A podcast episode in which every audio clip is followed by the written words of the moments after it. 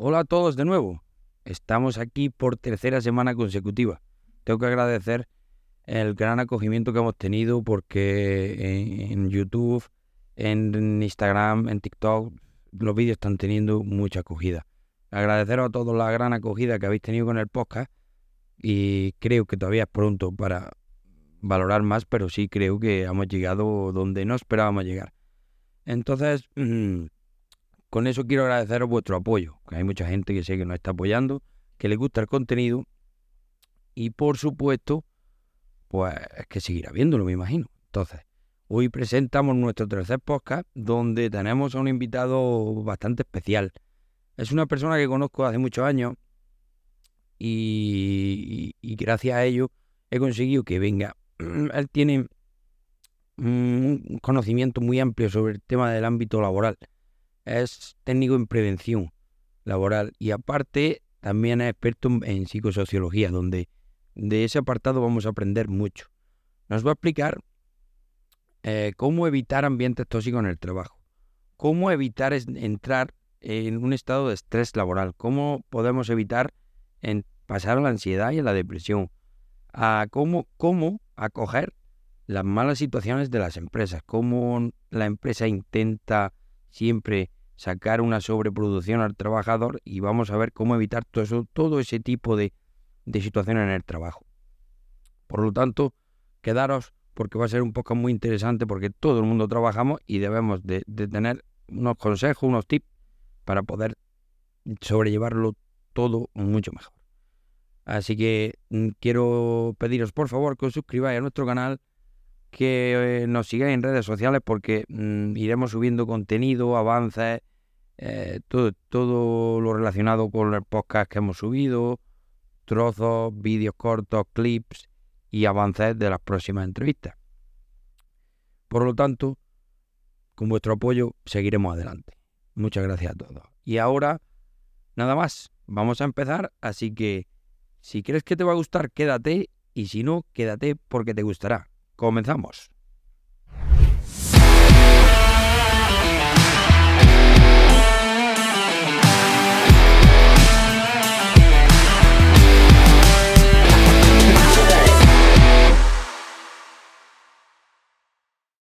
Hoy tenemos a Juanjo Fernández como nuestro entrevistado de hoy. Su conocimiento y pasión por el tema de la salud mental en el ambiente laboral seguramente nos guiará hacia una conversación bastante agradable.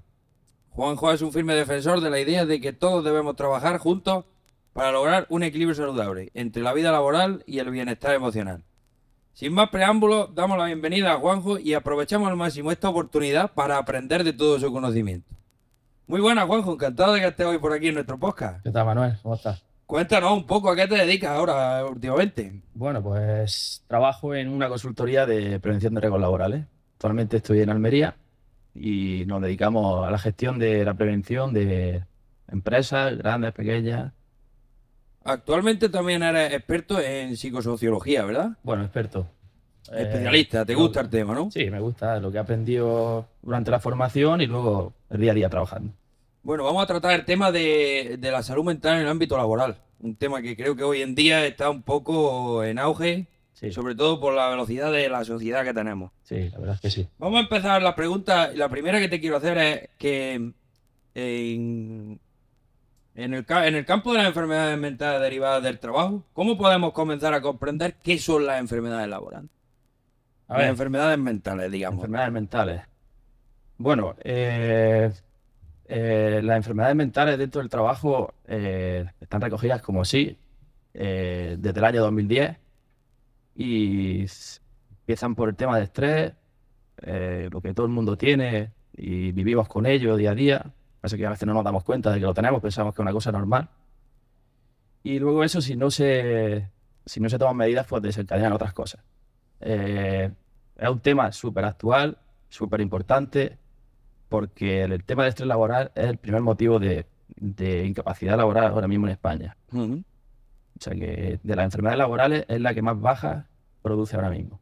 Según las estadísticas, nos muestran muchos datos y nos dicen que más del 50% de los empleados que se dan de baja lo hacen por motivos de salud mental.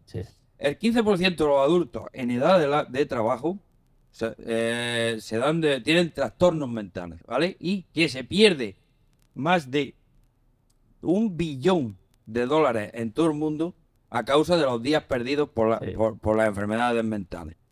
¿Crees que estas cifras realmente nos muestran la realidad o hay más gente de la que muestran las cifras? Bueno, eh, no tengo constancia de los números como son, tal cual. Yo sé que la primera causa en el tema de, bajas laborales. Por supuesto, provocan muchísimos daños, coste a la empresa, pero también tenemos que tener en cuenta el, coste personal que eso tiene a los trabajadores. Eh, no, lo, no lo llamaría como enfermedad mental, como sí, porque eso ya es cuando ya tenemos la depresión. Al principio es una cosa que se puede, se pueden tomar medidas, se puede gestionar, hay muchas formas de hacerlo, pero el tema- el- la enfermedad mental en sí ya sería la depresión.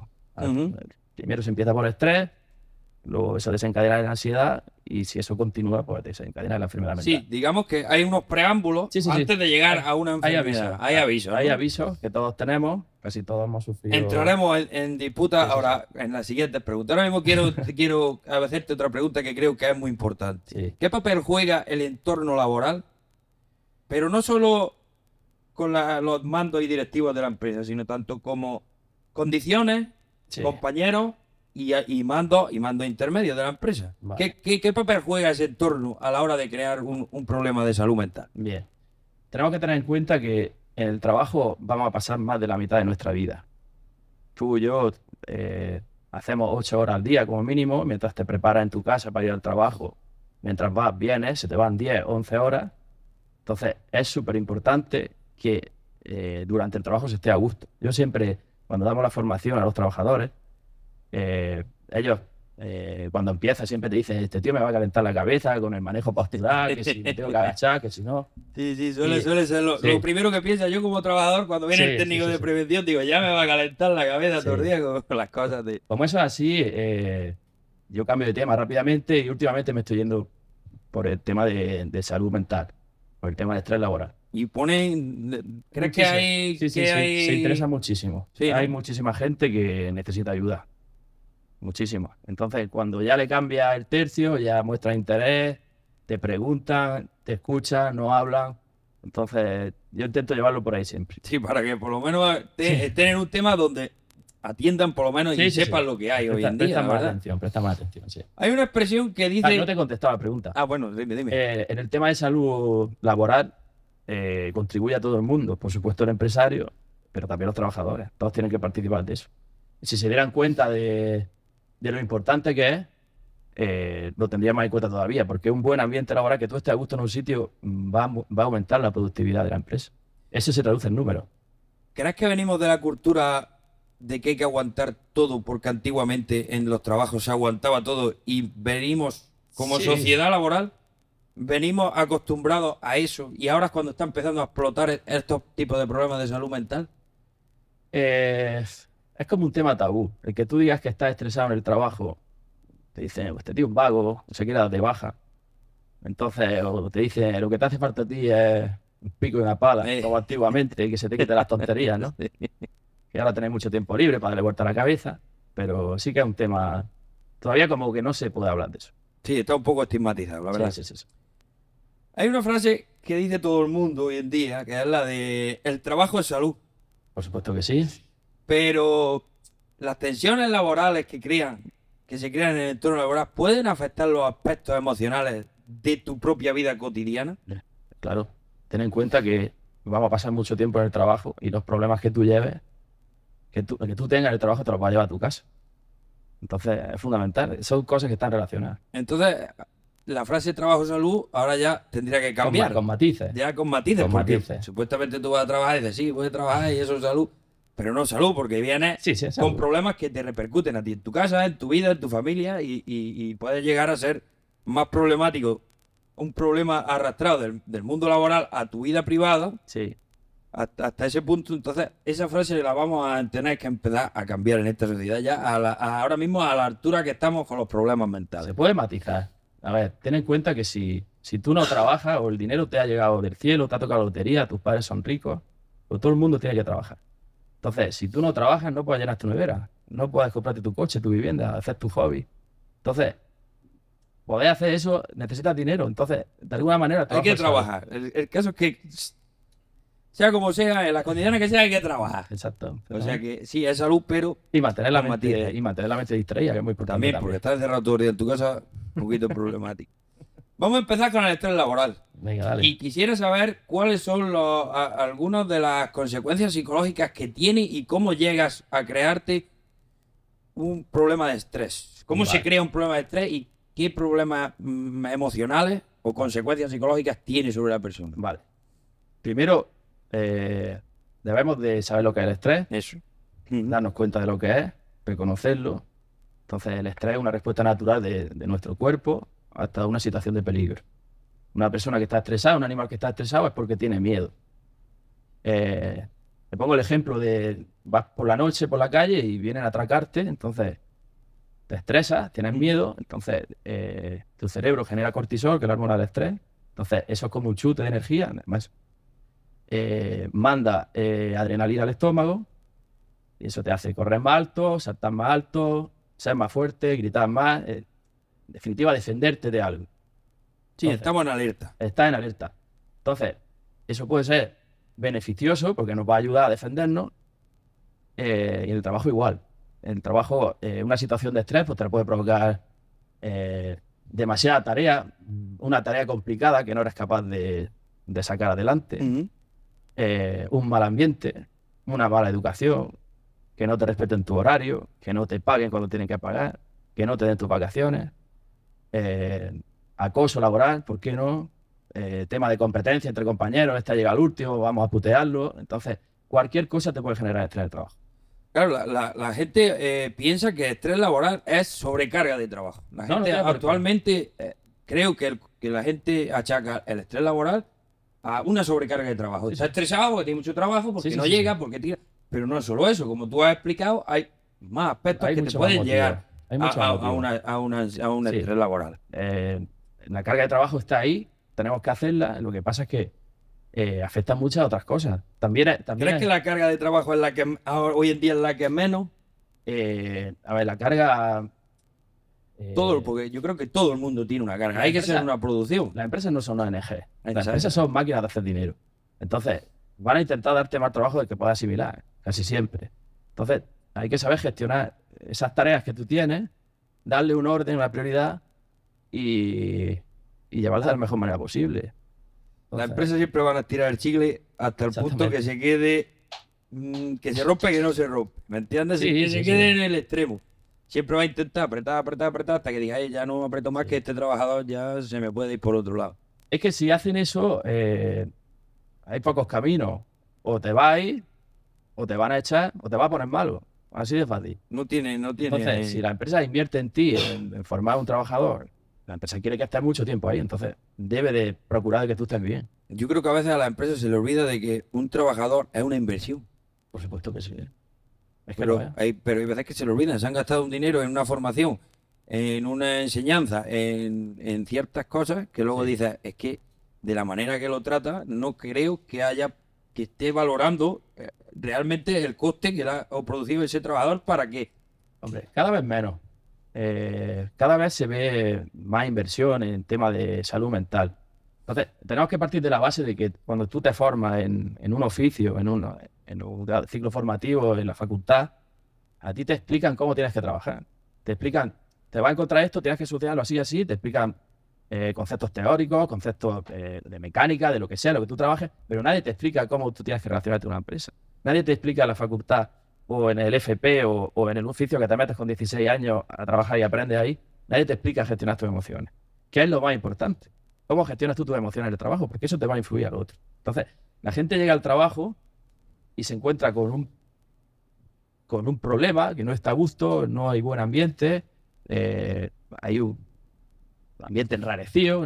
Eh, el domingo ya eh, o el sábado ya están pensando, eh, tengo que volver el lunes. Eh, entonces, cada vez más se dan cuenta de eso. Por ahora, por ejemplo, el tema del teletrabajo facilita mucho las cosas. Algunas veces te dejan ir con tu perrico a, al trabajo también, cada vez se ve más. Entonces, si, si se dieran cuenta de que el ambiente de trabajo es fundamental, lo harían mucho más, pero Como, has, como has comentado, mm, creo que no tenemos una educación No, no, no, como tal la tenemos. a la hora de incorporarnos al mundo laboral. Tenemos educación de apretar tornillos, de poner ladrillos, de, Yo creo que debería, papeles. debería de Eh, haber en la- en las facultades, y ya no solo en las facultades, en los FP y en ciertos Claro. cursos ya de, de- acabando la, ense- la enseñanza sí, sí, sí. secundaria, creo que debería de haber como unas clases psicológicas que te ayudaran a, al meterte, te- al decirte, te vas a encontrar este tipo de compañeros, te vas a encontrar este tipo de, de jefe, te vas a encontrar este tipo, cómo actuar, cómo mm, valorar lo que tienes que hacer, lo que no. Creo que hasta ese punto no hemos llegado todavía, pero deberíamos de llegar. que un trabajador súper formado y con mucha experiencia puede llegar a una empresa y él está súper preparado y se encuentra en mal ambiente y no rinde y se cae. No vale para nada Se todo cae. lo que tienen. Se cae. No, no, no. Es que eso es fundamental. ¿Crees que las empresas realmente tienen métodos o tienen preparados, digamos, como planes de prevención Sí. A la hora de, de tratar o de mm, ver a una persona que pueda tener un problema de salud mental? Sí, eso reciente de ahora se llama protocolo de, de acoso laboral. Es obligatorio, es sancionable por parte de la inspección. Y es un documento, una estrategia en el que cuando hay casos de, de acoso entre compañeros, de lesiones sexuales, violencia por, por orientación sexual, por discapacidad, por lo que sea, cuando un trabajador se siente acosado, puede recurrir a una persona y le explica lo que le pasa. Entonces hay un protocolo que se sigue.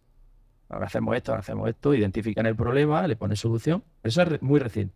Eh, Al ser tan reciente, me imagino que no todos los casos estarán cogidos en ese plan de prevención, porque no es lo mismo un plan de prevención para... No lo tiene casi nadie ahora mismo eso. Por eso te comento, porque los pocos que, hay seguramente estarán mm, orientados a los trabajos más de oficina. Porque en el tema de campo, pues yo soy trabajador y soy trabajador Sí, toda sí, la vida y todavía no he visto un plan de prevención sobre salud mental en trabajadores en el campo, en, en fábrica, en... ¿Me entiendes? No, no, no lo he visto. Se puede aplicar en, en todos los tipos de trabajo. De hecho, eh, la ley no te dice en este trabajo sí, en este no. Es en todo. Lo que pasa es que ahí forma parte también eh, el empresario, que a ti nadie te saca la carpeta de la prevención y te dice, eh, siéntate aquí que te voy a explicar. Esto no hace nadie. No conviene. No le conviene a la empresa. No, por falta de cultura o por lo que sea, no, no te no pierden el tiempo en, en esas cosas. esas cuando cosas. debería, bueno, perder el tiempo. No invierten tiempo. Pero sí que lo, sí que está. Sí la que parte está, ¿no? de la psicosociología, psicosociología laboral es una parte de la prevención que es fundamental, que se encarga de eso. Sí, pero como tú dices, se está empezando a aplicar ahora, recientemente. No, no siempre ha estado esos planes de prevención en una empresa. O si ha han estado... Se van más siempre para el tema de accidentes, para lo más básico, caídas de altura, electrocuciones, quemaduras, Lo que es problemas físicos. de carga. ¿no? sí. El tema de salud mental está un poco abandonado. Está un poco más Está un eso. poco abandonado. Bueno, mm, volviendo otra vez a la línea del estrés. Sí, sí. eh, mm, la- entre la depresión y el estrés hay una línea muy fina. Que creo que se traspasa en un momento en el que el trabajador no se llega a dar cuenta. O sí se puede dar cuenta. Es así, a ver, eh, hay aviso. Hay aviso. Entonces, una persona que está estresada, eh, lo primero que siente, pues, eh, empieza a no dormir, empieza a sentirse mal, empieza con opresión en el pecho, con taquicardia, con sudoración de las manos, con temblores, con sensación de miedo continua. Entonces, eso eh, le pasa un día y el nivel de cortisol le sube, en una situación de peligro, y puede que el día, al día siguiente se le quite, pero en cuanto se encuentra esa persona, ese problema, ese ambiente, va a tener estrés cada día. Entonces, una situación continuada de estrés te genera eh, lo que se llama intoxicación de cortisol, Sí. tiene el cortisol siempre en tu cuerpo y eso es muy, eso es muy malo. Eso ya te Ya te genera- genera la depresión, digamos. Luego, eh, en medio está la ansiedad. Hay que pasar por la ansiedad primero. Ah, vale. Pasamos Vale. por la ansiedad, que ya es un tema más complicado, todavía estamos a tiempo, pero si eso continúa, tu cerebro, eh, bueno, simplificándolo mucho, tu cerebro deja de segregar sustancias que te hacen feliz. Ya no, no, no segregamos dopamina, La Que, es, dopamina. que es la hormona de la felicidad.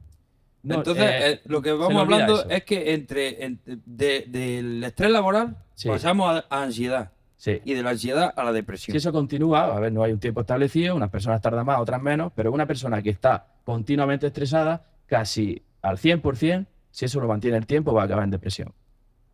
Entonces, ahí ya, eso ya es otra historia. Eso ya es otro problema porque tu, tu cerebro no sabe ser feliz. Sí, Ya no, no sabe buscar eh, el punto de partida en el que estaba, ¿no? Ya no haces hobby, ya no te ríes, ya no quieres salir, no quieres tomarte algo con tus amigos. Te centras en pensar en lo que te está pasando. Tu cerebro está intoxicado. Entonces, ya ahí tiene un problema. Entonces, ya es cuando se recupera. Por, por desgracia, ya la gente cuando está así es cuando, cuando toma medidas. Y ya las medidas son pues, fármacos, antidepresivos. Eh, Ahí quería yo entonces, entrar ahora en el tema de, la- de los tratamientos, pero bueno, Hay que actuar un poco. Cuando, yo siempre les digo que cuando os veáis así ya, no, no, no viváis con el estrés. O sea, yo- directamente no tendríamos que dejar pasar el No, no, estrés. no, no, no, no. Eso hay que atenderlo ya. Eso, hay, eso es súper importante, porque ahí es cuando estamos a tiempo. Entonces, ahí tú ya sabes lo que está pasando, tienes que identificar el problema y hay que tomar medidas eh, que son muy fáciles, que las puede hacer todo el mundo en su casa y, y que te ayudan a gestionar ese Ya, estrés. pero la gente yo creo que no sabe gestionar primeramente el estrés. Y entonces, como no sabe gestionarlo, pasamos directamente a la ansiedad, Sí, si no me equivoco. sí, sí, sí. Y la ansiedad creo que ya es un punto de no, de no retorno. No, hombre, todo- todos los puntos tienen retorno, incluso la depresión tiene retorno. Pero es más difícil. Es más difícil, estamos más entrando ahí. Entonces, mm, ¿qué estrategias pueden ayudar de manera terapéutica? Sí. Una vez que ya estamos en... Primero vamos a ver cómo se puede tratar terapéuticamente la ansiedad O el estrés primero. sí, o claro. estrés. Antes de... Vamos a ir por los diferentes pasos. Vamos a ver cómo terapéuticamente se puede ayudar en el estrés laboral, en la ansiedad y en la depresión. Vale. Vamos a... Cuéntanos. Vale, bueno, eh, en el tema de la presión ya eh, son profesionales que se dedican a eso, psicólogos y psiquiatras y médicos. Entonces yo ahí no quiero entrar mucho porque no lo soy. Bueno, pero... Pero, pero sí, el, el tema del estrés sí. eh, por ejemplo, eh, el principal problema que causa el estrés es, es no saber organizarte en el trabajo. Eso es lo primero. Entonces, una buena gestión del tiempo, hay una matriz de Eisenhower, que fue el presidente de Estados Unidos, que establece eh, tus prioridades en función de la urgencia y de la importancia, ¿no? Entonces, te- eso tienes que tenerlo muy claro, es muy fácil. Tienes varios problemas en la mesa, entonces la gente se suele ir a los más fáciles, me quito trabajillo, Claro, avanza un poco avanzo más, un poco, y, pero lo gordo lo sigues teniendo. Entonces, si algo es muy importante y urgente, tienes que hacerlo. ¿vale? Eso tienes que actuar. Si algo es muy importante, pero no urgente, lo agendo, lo pospongo, pero sé que lo tengo que hacer, pero lo dejo un poquillo apartadillo ahí. Sí, Sí, digamos una, una clasificación de Sí, sí, sí. prioridades. Si algo es importante urgente, hay que darle caña. Eh, si es, es algo no importante y no urgente, a la basura. Directamente. Tal cual. No, no, no nos no, calentamos no, no, no. la cabeza con temas que Sí. no tienen ninguna prioridad, digamos, Sí. ¿no? Y si algo no es importante, pero urge, lo delegas. Así de fácil. Cuatro cosas. Entonces, con esos cuatro consejos si la podríamos... gente utilizara eso, sería mucho más feliz. El estrés laboral sería... Ya gestionaría el tiempo y ya no diría, uh, otra vez todos los papeles encima de la mesa, las llamadas, el teléfono, esto, lo otro. Seguramente tienes llamadas de alguien que lo conoces ya. Yo luego, por el tema de mi trabajo, ya sé. Sí, sabes que es ¿sabes cómo típico que te vaya más para... Sí, exactamente. Entonces, pues mira, yo me voy a, voy a coger llamadas, voy a devolver llamadas de las 12 para adelante. Entonces, desde las 8 de la mañana hasta, la- hasta las 10, que mi cerebro estaba despejado, que vengo descansado supuestamente, si duermes bien, pues voy a hacer lo que urge y lo que importa. Y lo saco. Luego ya estoy más cansadillo, pues pongo lo secundario. Sí. A las 12 devuelvo llamadas. Mira que está en una reunión que no te puede coger el teléfono. A ver si te llaman siete veces, lo coges. Hombre, ya debe, debe de ser urgente, Pero, claro. pero hay que saber gestionar ese tiempo. Entonces, lo primero es reconocer que te causa el estrés. Sí. Si es una persona, persona tóxica que te genera malestar, que no lo aguanta, lo que sea, pues intenta evitarlo, por ejemplo.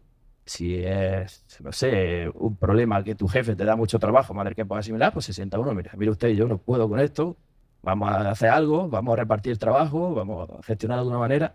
Entonces, lo que no se puede hacer es generalizar el estrés como que es una cosa normal, porque no lo es. Porque entonces ya vamos, Es que eh, por eso te comentaba antes que yo lo, lo veo en el ámbito laboral, donde en los ámbitos que yo he trabajado, el- la expresión lo quiero ya, para mucha gente es tarde. Entonces, eh, por eso te digo que está muy, muy, muy, muy... eso... En la sociedad está muy, muy bien... A ver, no está muy bien visto, sino que, que está visto como que el estrés laboral es una cosa que va en tu día a día porque tienes que trabajar y tienes que sacar una producción que muchas veces no hay no, hay- no, no se ponen límites a ese, a ese tipo de, de producción. Y, y- y creo que lo tenemos en la sociedad, el tema del estrés lo tenemos muy como muy en el día. Mm, No valoran que de verdad un estrés laboral te puede traer problemas más sí. graves. A ver, hay gente que funciona en el estrés y funciona en la tensión. Trabaja Ya estamos hablando de, de mentes más fuertes, Eh, psicológicamente. sí. A ver, el, el- el tema de la, la ansiedad tiene una, una componente genética fundamental. Entonces, eso no ataca a todo el mundo. Las personas empáticas, personas débiles, personas tímidas, son más propensas a sufrir ese tipo de problemas. Entonces, la persona que echa para adelante, que habla con todo el mundo, que se come el mundo, suelen tener menos problemas de ese tipo. ¿Me entiendes? ¿Sabes las que te digo? ¿no? Sí, sí, sí, sí. Los calladillos, los que. Sí, los más tímidos, los calleillos, los que no Sí, los quieren que- dar, mm, quieren sobresalir sobre los demás, ese tipo de gente. Eh, gente con, digamos, de alguna manera, no mejores personas o malas, pero que más empatizan con los sentimientos de los demás, que ven a alguien que lo está pasando mal y, y lo pasan mal con otra persona, son más propensos a eso. También hay que tener en cuenta lo que tú traes de tu casa, ¿eh? Eso es fundamental. Es un factor, yo creo que es un factor muy importante. Muy importante. Yo creo que es casi más del 50% de, de, de- Sí, Si tú vienes a trabajar con problemas, ¿qué te digo yo? Mm, em, Tienes familia enferma, problemas con la mujer, eh, problemas con tu niño. eh, creo que eso también a la hora de, de- Sí. de desempeñar tu función en el trabajo, creo que te puede crear más un problema en el trabajo donde no lo hay. Por ese sí. tema de que tú traes arrastrado. Que digamos que los problemas de tu vida cotidiana y los del trabajo, si se juntan, pueden ser una bomba. Tú puedes traer ya el vaso casi lleno. Por eso es tan difícil identificarlo como enfermedad laboral, eh, el estrés o la ansiedad, porque el médico, eh, eso no se mide en un análisis de sangre. Es lo que tú le dices al médico, pero el médico no sabe lo que tú ya traes. Entonces puede ser que el 80% lo traigas ya de problemas que tú has dicho y un 10 es la empresa, te come el vaso y te vaya a tomar por saco. Entonces, por eso han tardado tanto en, en catalogarla como enfermedad laboral, porque es muy difícil decir, es que esto lo que te está pasando es por culpa del trabajo. Entonces, es un tema complicadillo. Es tema complicado. Todo el mundo tiene cosas. Realmente sí, yo me muevo en, en- en ambientes en grandes empresas y veo que cada uno, cada día trae un problema diferente. Sí, sí. Y no tiene nada que ver con el trabajo y lo ve al de la hostia y ve a la otra persona, Sí. vaya, y- Es difícil. es difícil de gestionar, la verdad. Hay Bueno. que traer los deberes también hechos de la casa y no llevártelos del trabajo pues, luego. Que luego influye tanto a ti como a, a tus compañeros o, Sí, sí, sí. o a más personas. Es así. es así. Bueno, hablando de los tratamientos, para no derivarnos mucho del tema, hablando de los tratamientos, hemos hablado de cómo tratar el estrés laboral. ¿Cómo tratamos la ansiedad ya cuando hemos pasado del estrés a la ansiedad? Vale, bueno, todos reconocemos un ataque de ansiedad. eh, te sientes súper mal, muy triste, agobiado, tienes miedo. Entonces, lo que funciona muy bien son las técnicas de respiración. La, la respiración reconocida, la respiración ventral. Por eso la gente, la- el típico ejemplo de, de que le ponen la bolsa de papel en las películas para que respire, no es para que te trague el mismo aire que echas, sino porque tú tienes conciencia de tu respiración. La respiración ventral es la que hacen los músicos, ese viento, y es que llenan el vientre y expulsas el aire lentamente, lo haces varias veces y el, el que tú centres tu pensamiento en eso te va a relajar. Ujú. Esa es- sería el, ese sería el primer punto que diría yo para controlar una, Una- un problema de ansiedad. ansiedad, sí. Eh, el deporte es fundamental. El deporte, los hábitos saludables, el deporte es lo, es lo que más cortisol quema, es lo que baja los niveles de cortisol. No te digo que te apunte al crossfit ni que, ni que Ni levantes. que te atleta de competición, ¿no? No, pero salir a andar con tu música, con tu perro, con gente que a ti te gusta estar, una hora al día, pero hay que hacerlo. ¿eh? Lo que sea, pero tienes que hacerlo. Eso de mañana iré el domingo por la mañana, que ahora no puedo, no, no, no. Si tú quieres que funcione, tienes que ir todos los días. Una hora de deporte, de bailar, de lo que te dé la gana, de apuntarte al zumba, lo que quieras. Eso es fundamental también. Eh, el tema de la meditación. El- eso nos ayuda. Hay muchos tipos de meditación. Tú te metes en YouTube, técnicas de meditación contra la ansiedad, te llueven millones de vídeos. Hay que saber seleccionar, pero Ujú. todos te van a ayudar. Entonces, eh, el vivir en el momento en el que estás también, porque cuando estás en, ansiedad, tu cabeza se va al pasado, cosas que has hecho que no tienen solución, y también se va al futuro. Ujú. cosas que todavía no, problemas que todavía no tienes, me van a echar, voy a perder la hipoteca, me va a dejar la novia, eh, mi jefe me va a gritar, no voy a poder pagar la hipoteca. Entonces, te va, te va adelante y atrás, pero eh, en el momento que Entonces, las técnicas de meditación te ayudan a estar en el momento en el que estás ahora. Ese, eso funciona muy bien también. Sí, digamos, esta isla de, del antes, después, solo en el presente. Esa es, dicen que eh, ahí está la felicidad. El que consigue eso, el que está feliz. Es, complicado, quitarte los problemas del antes, después de la cabeza son para cosas que no sabes si van a pasar. Entonces, eso funciona muy bien. Hábitos saludables, te sigo diciendo, una comer bien, porque cuando tú estás en ansiedad, si tienes vicio, llamo vicio a fumar, a beber, lo que sea, lo va a multiplicar por mucho. Si tú fumas, vas a fumar 10 veces más.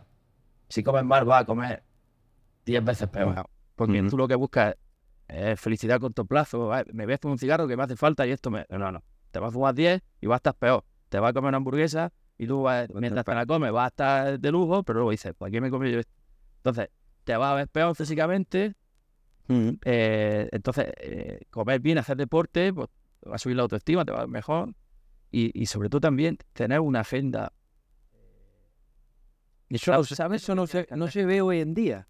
La gente no, no... Si no te ayuda una agenda a lo mejor mental o en el móvil, mm, si tienes que llegar a un caso de una agenda, yo en el trabajo llevo una agenda en mi coche. Sí.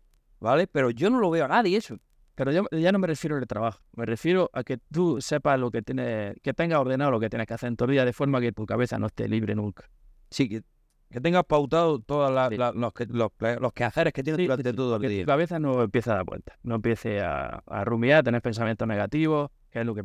Eso es, eso es el que te crea la ansiedad. Exactamente. El hueco vacío que te queda. Claro, si tú tienes tiempo para darle vuelta al tarro, pues le va a dar todo el mundo y te va a poner peor. Entonces, de 8 a 3 trabajo, de 3 a 4 como, de 4 a 5 gimnasio, de 5 a 6 lectura, de, de 6 a 7 quedas con los amigos. Entonces, no dejes tiempo, no te, metas en el sofá, no te metas en la cama, que es lo que hace todo el mundo cuando está en la ciudad. Sí, sí, sí, Entonces, es un bucle. Entonces, eh, no, no, no te das tiempo limpio, digamos, en, esa, en, esa, en, ese aspecto. Una vez que pasa de ya, eh, que no ha llegado a conseguir salir de la ansiedad, y ha entrado en la depresión, eh, entramos en un tratamiento ya mm, meramente medicinal? Depende. O, funcionan los tratamientos psicológicos? Claro que funcionan. Lo primero que tienes que hacer es...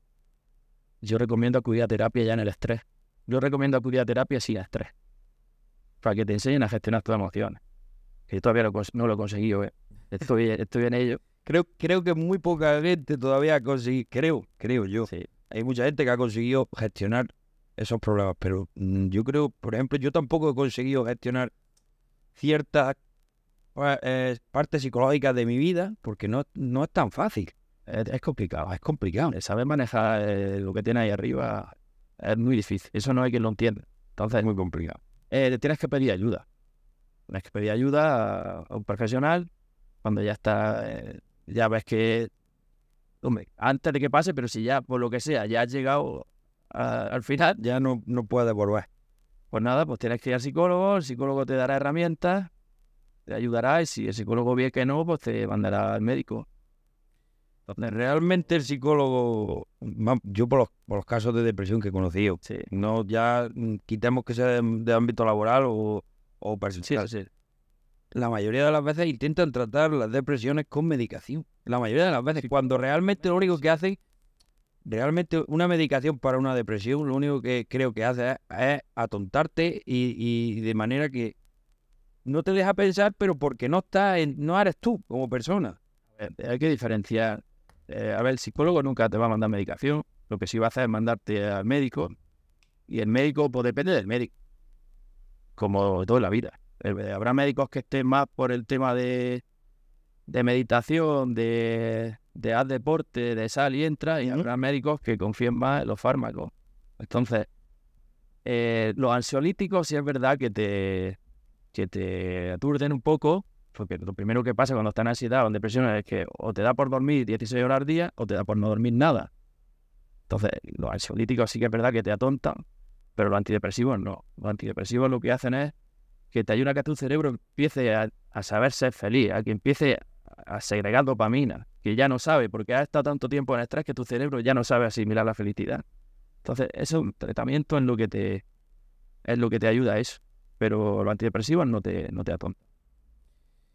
Bueno, hablando otro, otro poquito más del, del tema de las enfermedades, como hemos hablado antes, un- los ambientes tóxicos de los compañeros Sí, son los que pueden crear ese tema, ese tema un poco de estrés, ansiedad y todo ese tema.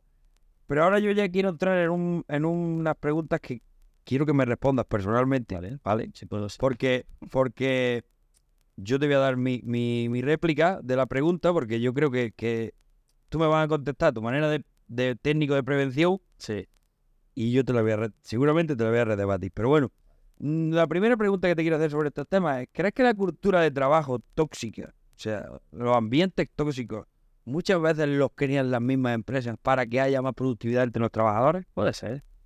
A ver, una empresa nunca le interesa crear un ambiente. Yo no lo llamaría tóxico, pero sí un tema con un, un ambiente competitivo, sí, que viene a ser lo mismo. Va, Pero a la empresa le interesa que sea competitivo, pero entre los trabajadores nunca es competitivo. Una competición entre trabajadores yo creo que siempre es tóxica. Creo que sí, entonces, porque, a ver, un trabajador competitivo int- intenta pisar a los demás casi siempre, quitárselos de en medio de alguna manera. Ahí es donde, vi- ahí es donde viene e- esa manera de pisar Sí, al compañero, ahí es de donde vienen los modos, malos modos de hacerlas, que creo que es los que crean los problemas. sí, sí, sí. sí. Porque tú quieres ser eh, más productivo que yo, por ejemplo, en una empresa tú y yo nos dedicamos a hacer zapatillas. sí. Yo quiero, tú haces 50, yo quiero hacer 52, ¿vale? Y en vez de ponerme a trabajar más, darle a las manos más hasta hacer 52 zapatillas, Mm. Me pongo a, intentar distraerte a ti, a intentar meterte mierda a ti Sí, y a intentar mm, hacerlo de, la, de todas las maneras posibles, menos trabajar yo más que a ver, eh, si uno hace 50 zapatillas y tú te cargas que hace 40 porque crees que va a hacer 50, pues ya está haciendo 90 o 80. Pero si los dos se ayudan, van a hacer 100, 100 zapatillas o 120 zapatillas y estando a gusto. El problema son los egos personales y el querer sacar la cabeza por encima de otro, que ahí ya no podemos entrar. Son temas de personalidad de cada uno y de, de que no sepan trabajar o que sean malas personas que quieren pisar al otro, porque hay gente que le encanta ser el centro de atención, no solo en el trabajo, en la vida. Tú conocerás gente así que le Sí. encanta. Sí. Va, Siempre eso se identifica muy fácil. Entonces, el, el concepto hay que cambiarlo. Eh, el concepto es que la productividad va a ser mejor si los dos hacen 50 zapatillas. Si tú pisas al otro, ya va a hacer 50, el otro no va a hacer ninguna. Pero muchas, en muchas empresas está implementado el sistema de, de producción por porcentaje. Sí. Sobre todo en la fábrica, ¿vale? Hay un trabajador y te dice, tú allá hiciste un 98% de la producción sí, y tú hiciste un 80%, ¿vale? Yo, yo he trabajado en empresas donde todos los días venían con una lista de decirme, tú allá llegaste al 80, tú allá llegaste al 90%. Sí, para picarte un poco. Entonces, creo que eh, con esos métodos lo que hacen es crear un ambiente tóxico Sí, sí, sí. entre, entre compañeros. A ver, claro que sí. Lo que pasa es que hay empresas de todo tipo que hay empresas que valoran eh, la estabilidad del trabajador y la salud del trabajador que les dure mucho tiempo y hay empresas que les interesa la contratación temporal y dices si te voy a putear un año te vas a ir o te vas a poner malo te voy a echar. Entonces lo que quiero es sacarte el máximo rendimiento como sea porque sé que no te voy a tener en el tiempo. Entonces eh, depende, como todo. Depende. Depende, sí, depende. La verdad que yo, bajo mi punto de vista, creo que hay. mm, creo que mm, las empresas fomentan los ambientes tóxicos para que ellos producir más. Y creo que se equivocan. Claro que se equivocan, claro que se equivocan, porque eh, al final no, no es rentable que una persona se te, se te ponga mala por estrés o por depresión, va a tener que tenerlo contratado sí o sí, porque va a estar de baja. Entonces eso no le interesa a nadie, ni al trabajador ni a la empresa, porque esa persona va a estar de baja y tú vas a tener que contratar a otra. Tío, es impresionante, te, te sigue generando gastos. Entonces, de- Doble gasto, digamos. si lo hacen, se están equivocando.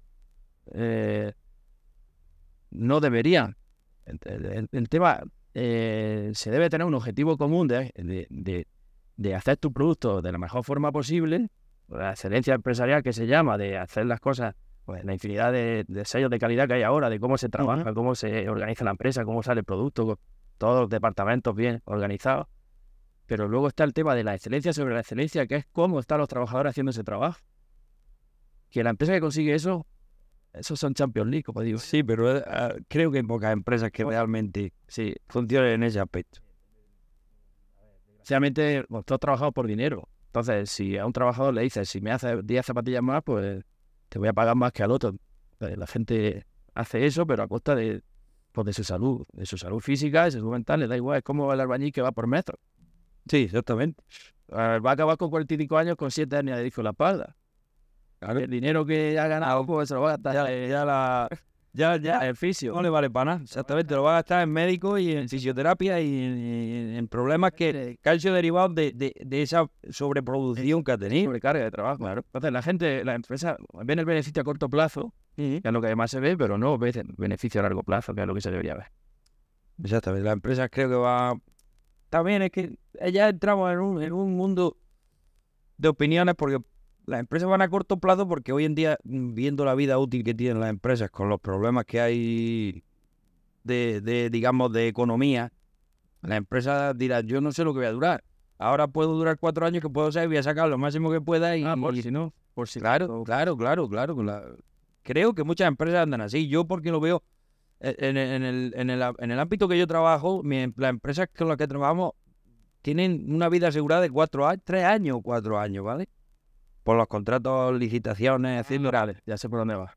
¿Vale? Entonces, eh, yo, la empresa promueve el yo entro cuatro años, yo voy a sacar todo lo que pueda porque dentro de cuatro años no sé si seguiré o entrará otra, pero A costa de lo que sea. es- es- entonces creo que muchas veces no solo en el aspecto, en el ámbito laboral, sino en muchas empresas que funcionan así, Sí, sí, te entiendo. ¿vale?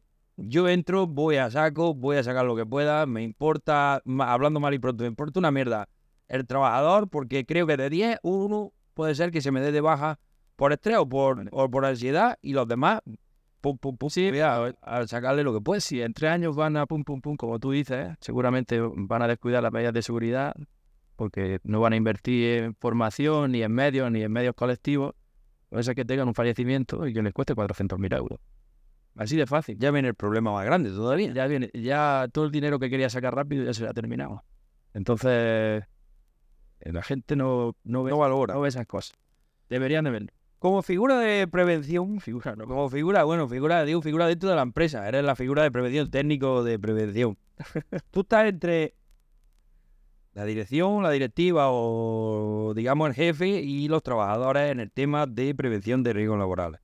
¿Dentro de mi empresa te refieres? dentro, bueno, digamos, la figura de, de técnico, Sí. en la mayoría de las empresas, está entre los trabajadores y el jefe o los mandos más intermedios en relación a, a- a la salud, a la prevención. Ah, ¿tú te refieres cuando hay técnicos en plantilla en la empresa? Sí, Ah, vale. ¿vale? Es que yo trabajo en un servicio externo que llevamos la prevención de empresas pequeñas, de menos de mil trabajadores. Cuando hay más de mil trabajadores ya necesitan técnicos en plantilla, en, en nómina. Sí, Entonces eso forma parte del departamento de prevención y esa gente pues entra en conflicto porque Ahí es donde, ahí es donde quiero ir, ahí es donde quiero ir, ¿vale? Es un técnico de prevención en una gran, no en tu caso, pero en una gran, en una gran empresa. sí, sí, Está en- entre, como hemos dicho, entre el jefe y los trabajadores en el tema de prevención. sí, Entonces, yo creo que como técnico de prevención se te puede, se puede crear un conflicto de intereses totalmente eh, eh, eh, agudo porque mm, el, el empresario te exige es buena pregunta lo que estás te exige que, que los trabajadores saquen una producción y a ti el trabajador te esté siguiendo que tiene un problema físico o mental, Sí, ¿vale? Y entonces tú quieres ayudar a tu, a tu trabajador, pero tu jefe te está diciendo, oye, intenta que sí, le demos producción y, y uno te aprieta por un lado y otro te aprieta por otro lado. ¿Cómo gestiona?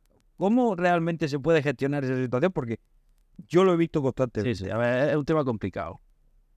Eh, como que te piden que puentes la seguridad un poquillo, ¿no?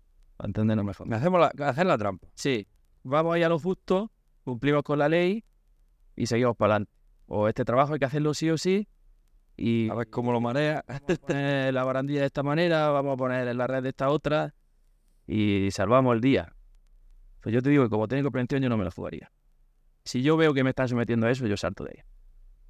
Esto no, no te complica No, la vida yo en ese aspecto, ¿no? Yo cuando veo que le puede costar la vida a una persona la falta de medios de seguridad o que me están diciendo esto hay que hacerlo de esta manera, al final el que firma eres tú y el que va luego a un pleito, a un juzgado eres tú como técnico de prevención, al final te salpica de alguna manera, y el jefe nunca va a reconocer que te ha dicho a ti, vamos a hacer esto de esta manera.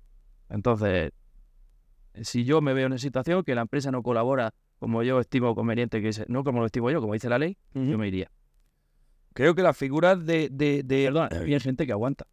También hay gente que se lo traga porque necesita el dinero y no quiere cambiar. Ahí es donde vengo yo también. Exactamente la prevención, pues que se la tragan. Y ya está. Ahora vengo a preguntarte que la producción, el priorizar la producción en una empresa, creo que puede ser un tiro por la culata. Sí, sí, ya te lo Porque es, como hemos hablado, porque tú ahora mandas producir. Esa producción está creando un problema a largo plazo a esos trabajadores, donde dentro de un tiempo lo que te va a hacer crear es un problema de, de, de, de déficit de producción, o sea que va a bajar la producción de tu empresa. Un trabajador enferme por, por un exceso de carga física, por ejemplo, una persona que la tiene moviendo kilos todo el día o haciendo movimientos repetitivos, ocho horas haciendo la misma historia. Por el ejemplo de los pintores. Todos los pintores están destrozados de los de estar todo el día para arriba y para abajo. Porque está dándole... Pasa que casi siempre son autónomos y el autónomo, pues, porque son autónomos. Tienen que aguantar. Tienen que aguantar. Es la peor figura que ahora mismo en España, de verdad, para, para, para, para emprender. Sí, pero que un trabajador te enferme, eso no, no es rentable para nadie. Entonces, trabajador enfermo es tu responsabilidad. Pero volvemos otra vez a lo mismo. Las empresas no lo valoran. En el momento quieren, como te he dicho, producción, producción, producción, producción. Luego pasa, pues eso, ahí tienen problemas porque un trabajador se, tiene problemas físicos, mentales y se viene abajo y la producción te baja. Moja un poquillo. Mójate. Quiero que te mojes.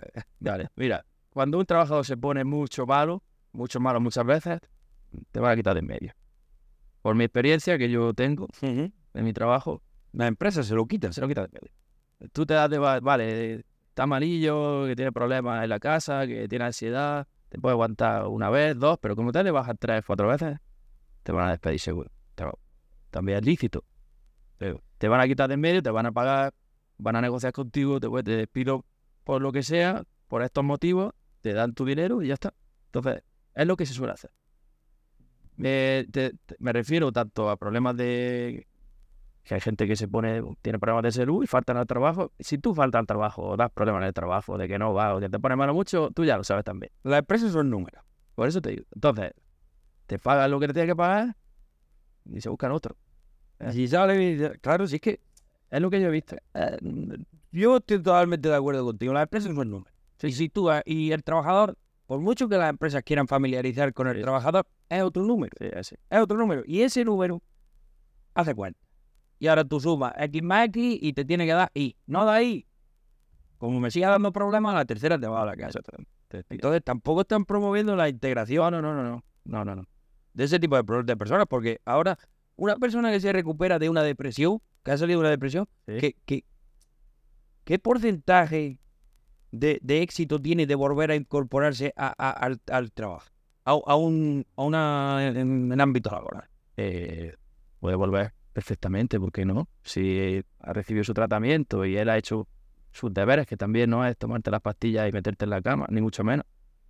Que el tratamiento, a mí me lo decía el médico, es una muleta que te doy un tiempo para que tú aprendas a andar y dejes de coger poco a poco.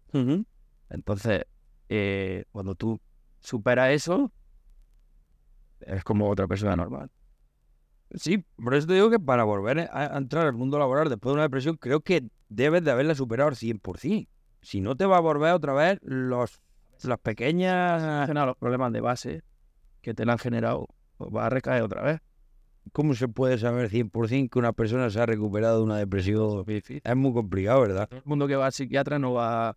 Pues, no somos no somos máquinas que nos enchufan y dicen, no, está al 100%, venga, ya puedo volver. No van en pijama y apestando a tabaco y sin peinarse ese día, que hay gente porque pues, va ver buen aspecto y piensa que está bien, pues para adelante. Eso es muy difícil saber. pero sí que llega un momento porque te das de alta y... El otro día leí en un periódico la opinión de un directivo de una gran empresa de este país, no lo voy a nombrar, porque no creo que sea que... Estaba opinando sobre el tema de la salud mental. Sí. Y estaba comentando que los trabajadores de hoy en día están muy como en la a ver si te digo, como que tienen una sensibilidad excesiva hoy en día en la sociedad que andamos a los problemas mentales. Como que está muy de moda se... Critica, exactamente, como criticando que eh, los problemas mentales, como ahora están de moda, la gente de momento que escucha este síntoma de esto sí, eh, lo acoge y se acoge a, a- a esos problemas y se da mucho de baja, siempre viéndolo desde que es un directivo de una gran empresa. ¿Comparte esa opinión? ¿Crees que estamos en una sociedad hipersensibilizada con el tema de la salud mental? A ver, sí es verdad que ahora eh, la salud mental la conoce todo el mundo. No sé por qué, porque siempre ha habido problemas de ese tipo.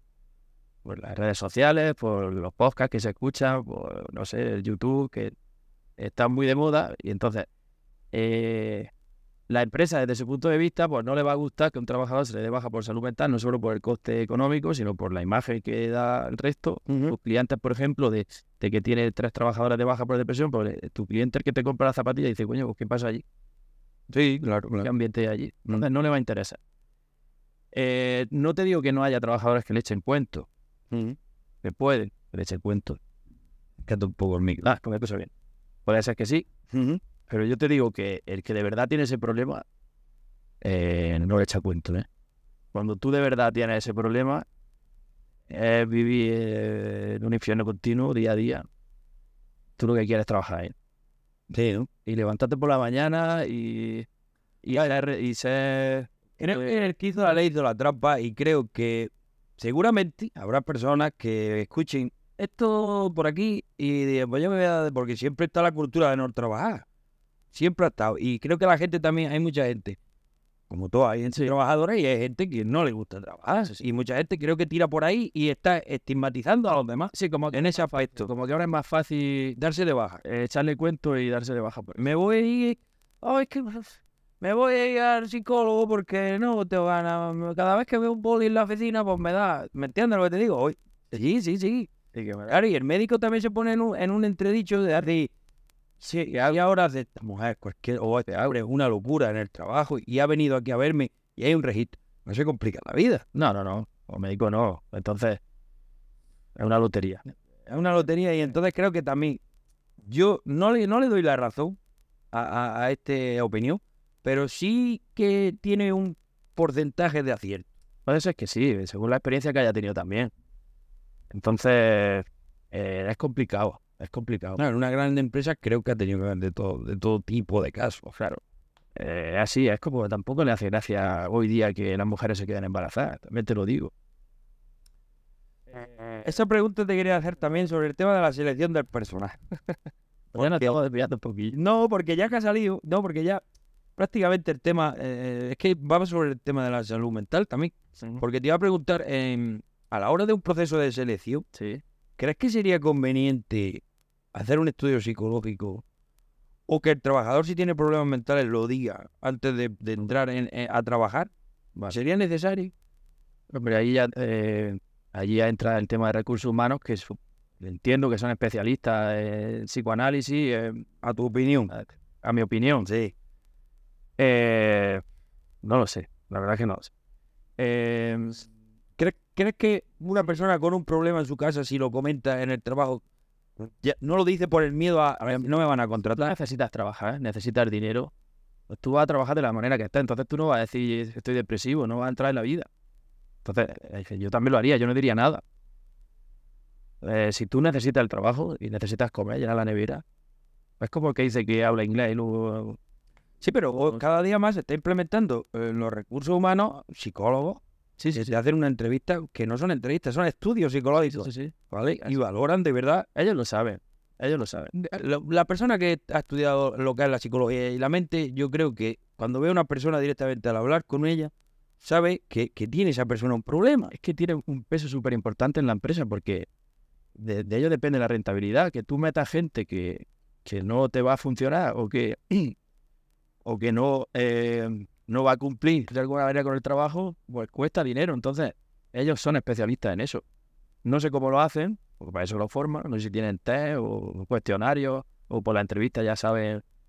eh, no, sé, no sé si saben cómo estás de salud mental al hacerte una entrevista. No lo sé, la verdad. ¿Crees que hay empatía con este tema de, con estos temas de salud mental con la sociedad? Cada vez más.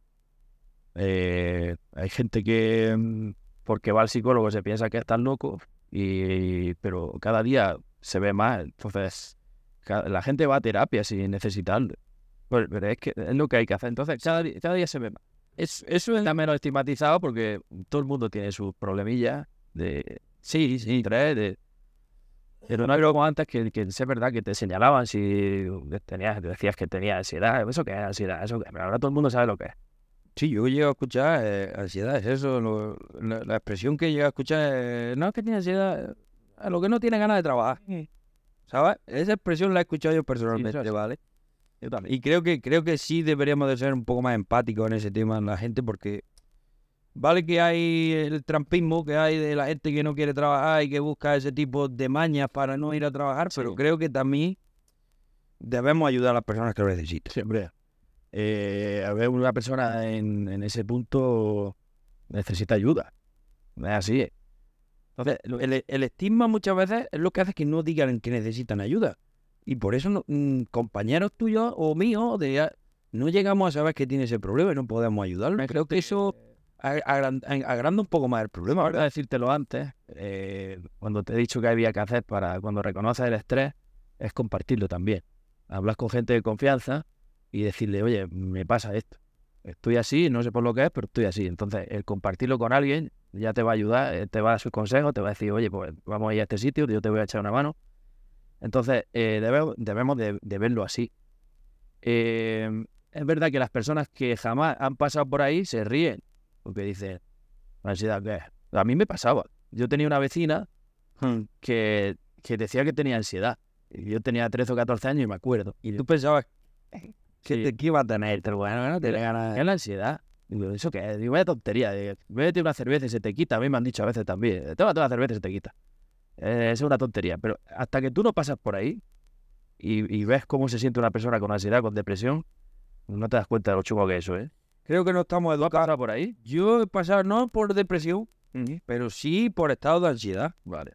¿vale? Pero creo que yo, ya que me has preguntado, te voy a decir, yo me he, es- he sabido valorar en qué momento estaba. O sea, he detectado que tenía depresión, cosas, tenía un problema. Yo, yo he acudido a psicólogos, no tengo ningún problema en decirlo.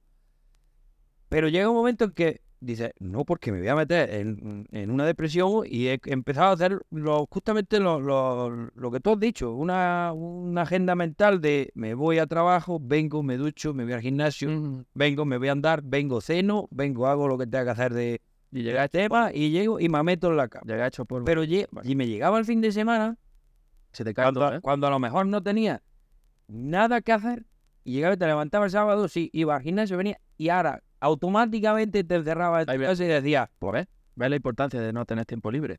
y intentaba buscar, eh, eh, eh, a, a mí, vamos a salir, vamos a... Coincidía de que nadie podía. Sí, sí, sí. Te venía abajo, completamente, eh, te venía abajo completamente. por la falta de una rutina. Exactamente, pero durante, de lunes a viernes, si lo tienes todo organizado, yo mi mente era lúcida, completamente. No tenía ningún problema, no me venían problemas, no tenía nada. Pero sí que es verdad que, que yo he notado que a la hora de, de la soledad, digamos, de estar solo, de tener la mente vacía, Sí. sí llega a tener, a tener ese tipo de problemas. Y creo que en la sociedad no estamos, no estamos suficientemente culturizados ni enseñados, enseñados en el tema de, de la, de la salud mental. Estamos muy verdes, creo yo, ¿eh? Sí, sí, sí. Pero bueno, porque lo mismo que yo llegué a un punto que lo supe controlar, podía haber pasado a la depresión completamente, hay gente que se quita de en medio. ¿vale? Tal cual. Y, y, y dices, es así. Hay gente que tiene un, po- un poquito más de poder mental y dices, bueno, voy a intentar a, a ganarlo, pero otra gente no. Otra gente no.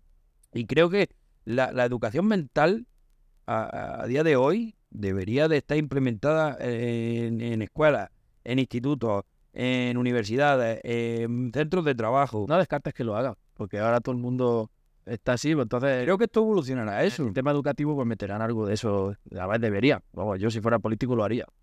Es que no, no hay muchos aspectos de la educación donde mm, que creo que están obsoletos y que deberían de implementar Sí, un poco más temas de actualidad como hoy, que todo es problema de salud mental. Sí. Bueno, la mayoría ya son muchos problemas derivados de salud mental. Sí, sí, sí.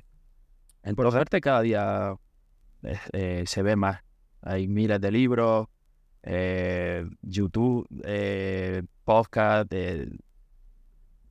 las soluciones las tienes al alcance, las tienes en tu móvil. Si, si tú quieres trabajarte eso, Porque un psicólogo vale dinero también. Hay gente que no se puede pagar un psicólogo. También es verdad. Entonces, yo también te digo que a mí lo que el psicólogo me dijo, me dio herramientas, pero que las tenía en el móvil. Sí, Me dio cuenta a esto, al otro, a esto, a lo otro. Y... Pero si no te lo dices, no lo sabes. Entonces, hay que buscar, tienes que currártelo, tienes que mm, prestarle tiempo a lo que te está pasando y decir, quiero salir de, de esto. Sí, pero te, te tienes que poner a trabajar en ello. No vale decir, "Uh, no, no, no, no. Se me va a quitar, no se te va a quitar, ¿eh? Amigo, No, olvídate. no, no. Yo creo que tiene que, tiene que, primero, identificar que tiene el problema. Segundo, como tú has dicho, hablar con alguien que le pueda ayudar o que sepa que tiene un Hay problema. gente que es muy reservada. Pero es por el estigma que hemos hablado antes de que es que este tío tiene depresión, es que esta mujer tiene depresión, tiene ansiedad. es- te toman por loco. Todavía, ¿eh? En la sociedad que estamos te toman por loco. Es muy importante, es muy importante eso. Bueno, ya para, para ir acabando, Juanjo, quiero que mm, dé un consejo a la gente que está pasando por, por, por los estados que hemos hablado, como de estrés, depresión, ansiedad. Que, darle, que le dé unos consejos, unos valores, unas cosas para que le sirva de ayuda para Vale. esto, ese tipo de situaciones. Bueno, lo primero yo te diría es compartirlo. Contárselo a alguien. Tengo este problema, me está pasando esto, me siento así. Y reconocer que necesitas ayuda. Eso es lo primero. Que alguien sepa lo que te está pasando. Y luego lo que te he comentado antes, el tema de mm, tema de meditación, respiración, eh, estrategias de, de respiración ventral, hacer mucho deporte. eh, en definitiva, buscar cosas que te hacen feliz porque tú en ese estado mm, nada te va a hacer feliz. No te va a hacer feliz tomarte una cerveza, ni a jugar un partido de fútbol, ni al padre, ni al gimnasio. No va a querer hacer nada. Entonces, tienes que intentarlo. Aunque no te apetezca hacer nada, tienes que. eh, Me voy a duchar, me voy a vestir, me voy a la calle. Eh, tienes que volver a enseñar a tu cerebro a que, a que empiece a reconocer eh, que puedes ser feliz otra vez. Entonces, el no, no, no aislarte ni meterte en, tu casa ni querer salir, aunque no te apetezca nada. Un día te, te apetece poco, al siguiente te apetecerá más. Entonces, eso es el primer consejo que te daría yo. Eh, el deporte, aunque sea pesado, es fundamental. Comer bien, eh, tener tu tiempo mm, gestionado, ahora esto, ahora otro, fin de semana, si se te cae porque no tienes trabajo, porque tienes mucho tiempo libre, pues me meto al senderismo, me meto a teatro, mm, hago mil cosas veo series, oye, si me apetece estar en mi casa el fin de semana y estoy feliz en mi casa solo, que no. Pero si no, mm, si ves que en tu casa va a estar de esa manera, pues salir de ahí, hacer cosas. Intentar hacer cosas, ¿no? Buscar sí. también las amistades. Las amistades también creo Sí, sí, que sí. ser un punto Sí, sí, que no sepan lo que te pasa y que te echen una mano. Todo el mundo tiene buenos amigos que, de- que van a estar encima tuya cuando esté pasando eso. Yo he tenido suerte en ese aspecto, en, en- en familiares, en amigos que me han dicho, no me dejaban ni un momento. Entonces, eso es súper importante. también. Para finalizar ya fuera de, de- del tema del que hemos hablado, fuera, es que tengo una pregunta para ti porque creo que es una pregunta que llevo mucho tiempo que pensándola desde que sabía que venía la entrevista, es fuera totalmente de lo que hemos hablado, bueno, es un poco también sobre, creo que psicológica, y quiero tu opinión a nivel personal, ¿vale? ¿Vale? ¿Por qué una persona cuanto más buena es, ¿vale? Peor te trata la vida. Es una, una afirmación que te hago porque creo que a día de hoy lo veo mucho. Eh, no pienso que sea así tampoco. Esa es mi opinión. ¿No crees? ¿No crees que las personas débiles, buenas, se enseñan más la vida con ellos y la gente? A ver, si es verdad que eh, no sabes decir que no. Eh, Si, eh, por ejemplo, que, te piden ayuda, no sepa decir que no. La gente te va a pedir más cosas de que una persona que sea cortante y que, y que tú sepas que no te puede acercar. Pero no es que te trate peor la vida. Las buenas personas siempre se las reconoce. Y a la gente te gratifica que la gente quiere estar contigo y quiere pasar tiempo contigo. Entonces, yo pienso que no te trata mal la vida a, a la- a las mejores personas. Yo pienso que es cuestión de hacer el, el que es muy malo, lo mismo no le pasa nada malo nunca, el que es mala persona y hace daño a los demás, y lo mismo el que es la mejor persona del mundo, pues le viene una desgracia. Eh, Pienso que es cuestión de azar. Yo creo... Yo tengo una opinión completamente contraria a la tuya. Creo que una persona buena, la mayoría o el 80 o 90% de los casos, creo que es una persona débil de mente. Y como tú has dicho, no sabes decir que no. Creo que es un problema que deberíamos Sabe de, decir que no. deberíamos de mirarlo sobre todo en ese aspecto. Y creo que una persona débil de mente se deja mucho influenciar. Y al ver la, la gente, a ver que eres influ- influenciable, creo que se, se aprovechan de Sí, sí, ser. Creo que sí. Sí, Y creo que las personas buenas, porque hay muchas personas buenas, y, y creo que deberían de empezar a saber decir que no y empezar a, a saber seleccionar qué amistades y qué personas, qué parejas, qué familias, porque están todos los casos, no solo en amistades, en compañeros de trabajo, ya que estaba hablando del trabajo. Sí, Yo creo que, que ese punto, a la pregunta que te he hecho, creo que ya es mi opinión. son más propensas a tener problemas de salud mental. Lo, lo escuché en un podcast. que es- casi todos los que tienen problemas de ansiedad y depresión son buenas personas.